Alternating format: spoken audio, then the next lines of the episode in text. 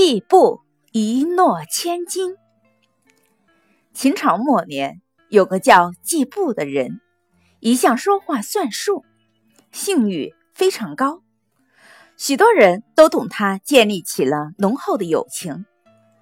当时甚至流传着这样的谚语：“得黄金百斤，不如得季布一诺。”这个就是成语。一诺千金的由来。后来，季布得罪了汉高祖刘邦，被悬赏捉拿。结果，他的旧日的朋友不仅不被重金所获，而且还冒着灭九族的危险来保护他，使他免遭殃祸。这个故事告诉我们：一个人诚实有信，自然。得道多助，能获得大家的尊重和友谊。